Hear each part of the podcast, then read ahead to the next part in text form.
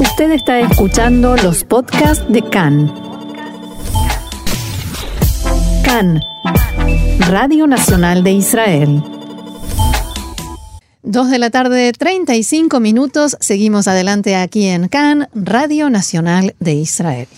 Bien, y si te parece, Roxana, seguimos con la tradición de los jueves de intentar eh, viajar. Buena tradición, linda, me gusta. Pues vamos a viajar radiofónicamente para conectar con Chile, con Manuel Pérez, eh, Férez, historiador. Eh, shalom, Manuel, ¿cómo estás? Mucho gusto tenerte aquí con nosotros. Hola, ¿cómo están? Muy bien, bienvenido una vez más a Cannes. Muy bien, gracias por invitarme de nuevo. El gusto es nuestro, eh, Manuel, y hoy vamos con un tema bien particular. No sé si a nuestros oyentes, yo creo que a la mayoría de ellos les sonará el nombre Fauda, que es esta novedosa serie que está teniendo mucho éxito en Netflix sobre una unidad de oficiales israelíes eh, en la lucha antiterrorista en Gaza, en, en, la margen occidental. Es una historia bien curiosa que recomendamos a quien, no, a quien no la haya visto, pero dentro de esta serie uno de los actores estrella israelí llamado Idan Amedi, que se está haciendo muy conocido, pues eh, tiene una particular condición, que es de origen kurdo una, una cuestión que ha remarcado repetidamente en las últimas semanas, especialmente en una entrevista en un medio kurdo, donde decía, entre varios titulares, decía, allá donde voy en Israel, digo que soy kurdo y con mucho orgullo. Así que Manuel, si te parece, vamos a intentar revisar de dónde, de dónde sale esto, ¿no? Un poco el origen de los eh, judíos del Kurdistán. Háblanos de ello, Manuel. Pues mira, sí, realmente eh, lo que pasó con el actor de Fauda es muy interesante eh, porque es poco conocida la historia. Fíjate, la gente que se dedica a los estudios judíos eh, casi no toca el tema de los kurdos judíos o judío-kurdos o judíos del Kurdistán. Y también en, el mundo de estudios kurdos el, el tema es mm, como marginal, ¿no? Hay más de 200.000 personas de origen kurdo que son judías o judíos que provienen del Kurdistán y es una, eh, un tema eh, muy invisibilizado porque ellos son considerados como parte del judaísmo oriental, pero cuando hablamos de los Mizrahim, de los judíos orientales, casi siempre tenemos en la cabeza a judíos árabes. Y eh, esto rompe el molde porque efectivamente la mayoría de ellos llegaron a Israel en 1950 en estas migraciones, eh, operaciones Esdra y Nehemías que los llevaron a Israel, la mayoría de ellos viven en Jerusalén y dentro del mundo kurdo es importante platicar quizás un poco sobre quiénes son los kurdos para meter ahí el tema de los judíos kurdos, ¿no?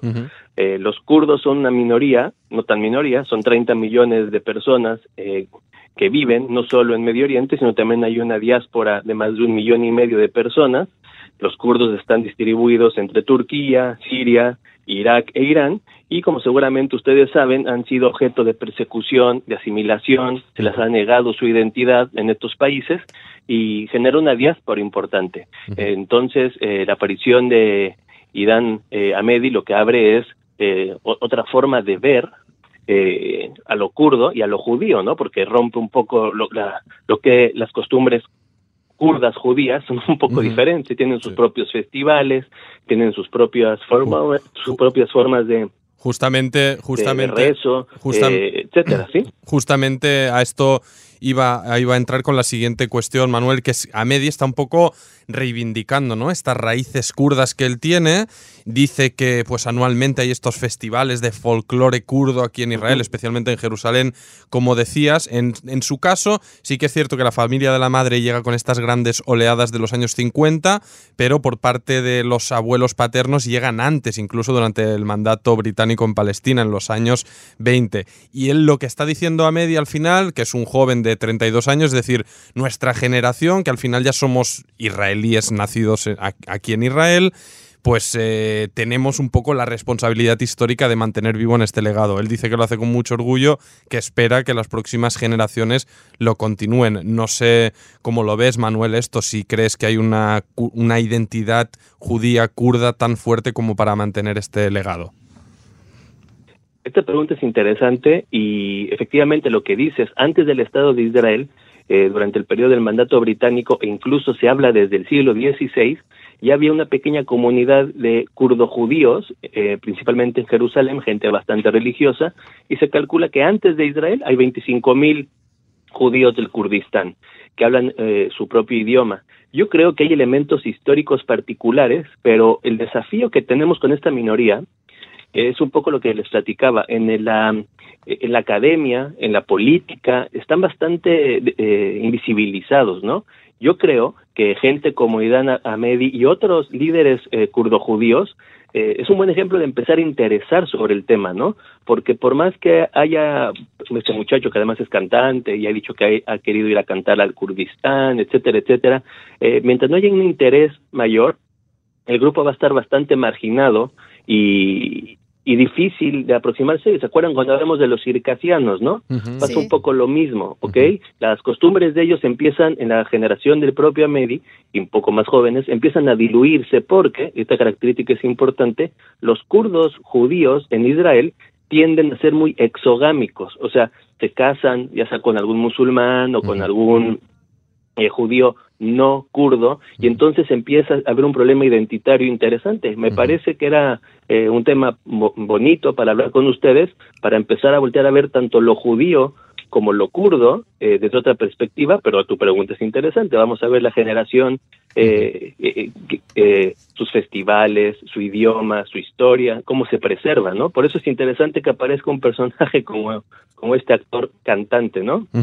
y, y, también es cierto, Manuel, que en los últimos años sí que se ha visto un incremento en el surgimiento pues, de colectivos, organizaciones que intentan promover este vínculo pues, entre kurdos y, judíos, o el Estado judío, de, el propio Estado judío de, de Israel, incluida la Kurdish Israeli Friendship Association, que dice en su, en su comunicado, somos dos naciones de millones de personas que en su gran mayoría compartimos valores occidentales como la tolerancia, el progreso, igualdad de derechos para las mujeres en un Medio Oriente donde predomina la, tiraría, la tiranía perdón, y el fanatismo. Sí que hemos visto, ¿no? En grandes marchas, no sé, en Erbil, en el norte del Kurdistán iraquí, por ejemplo, concentraciones donde incluso ondean banderas de Israel. ¿Podrías un poco comentarnos acerca de este vínculo que, se está aumentando últimamente?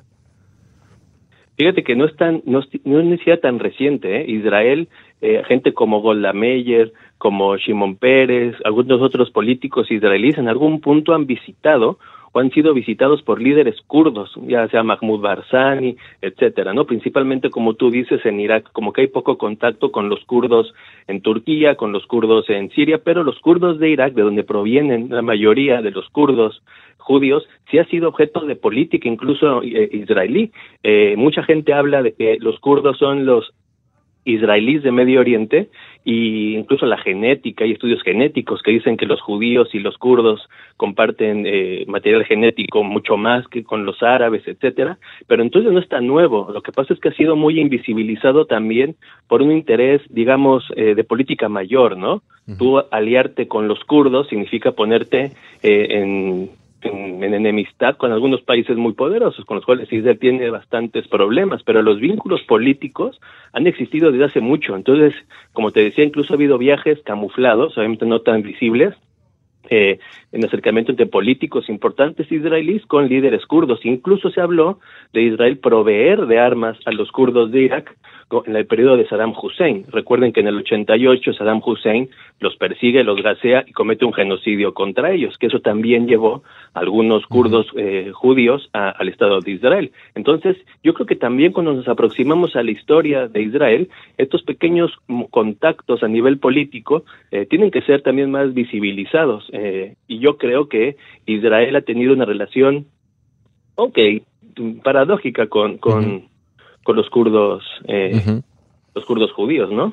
Pues yo estaba buscando ahí, eh, porque efectivamente lo que tú dices son gente súper activa en sentidos culturales, pero había un cantante que no, no, no encuentro su, su nombre, un, cantante de música kurda, que fue súper famoso. Entonces ahí también pueden aparecer ciertos elementos que le gustan un poco a Roxana, las cosas de, cultura de gastronómica, de tradiciones culturales. La música también me gusta, no solo la comida. bueno, justo... Sí, el festival, por ejemplo, de Saharane, si tú lo ves cada, cada primavera, se lleva a cabo. Incluso hay un video muy, muy famoso en YouTube que está el festival en la universidad, no me acuerdo si de Ben Gurión, pero durante una semana hubo un festival cultural exclusivo de los kurdos judíos en la universidad con conferencias, música, bailes, gastronomía, etcétera, etcétera. De hecho, en Jerusalén, en, justamente iba, iba a ir por ahí un poco para entrar al folclore que también tanto nos gusta tratar, comida, danza, demás, y entraba este saharane que al final celebran estos eh, judíos de origen kurdo aquí en Israel en la misma época que el eh, Sukkot, y vaya que por lo que he estado leyendo me llama muchísimo la atención, incluso se habla que en Jerusalén pues llegan a atender más de 10.000 personas, este tipo de cosas que incluso uno viviendo aquí en Israel eh, se, oye poco. o nada. También hace poco oía de festividades de judíos hindúes y demás. Tenemos tantas por hablar, pero, pero vaya, sorprendente. Eh, concentraciones de más de 10.000 judíos kurdos en Jerusalén.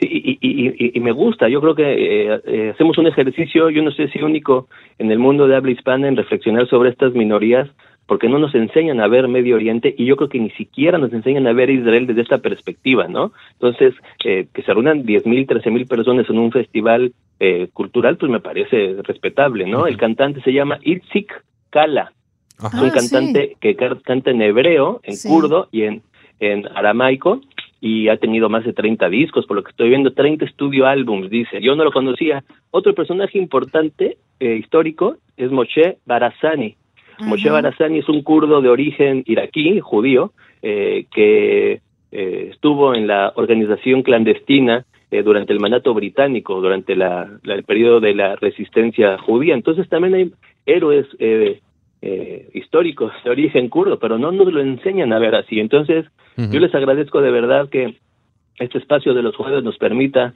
visibilizar a estos, estos grupos invisibilizados y en este específico caso empezar a aproximarnos a lo judío y a lo kurdo teniendo en mente que ahí hay algo eh, único y diferente que a lo mejor es interesante para alguno de nuestros radioescuchas, ¿no? y, y, y, y, hablando de judíos y kurdos, ¿quedan judíos en el Kurdistán? Esta es buena pregunta, eh, Ofer. Mira, tristemente el mundo judío de Medio Oriente está en un proceso de desaparición. Las únicas comunidades judías que permanecen fuera de Israel, en términos importantes, es en Irán, que luego platicaremos de ese tema, los judíos en Irán es otro gran tema, en Turquía, que se mantiene de alguna manera, y a lo mejor un poco en Marruecos, pero la enorme mayoría de los judíos de Medio Oriente fueron expulsados de de, en la época de los 50 más de 800 mil personas fueron expulsadas de Irak, de Siria, de Egipto, y es una desgracia eso porque el mundo kurdo, el mundo judío, el Medio Oriente, es culturalmente potentísimo. Eh, quedan algunas bolsitas, se habla de decenas de kurdos judíos que permanecen en las zonas remotas de Irak.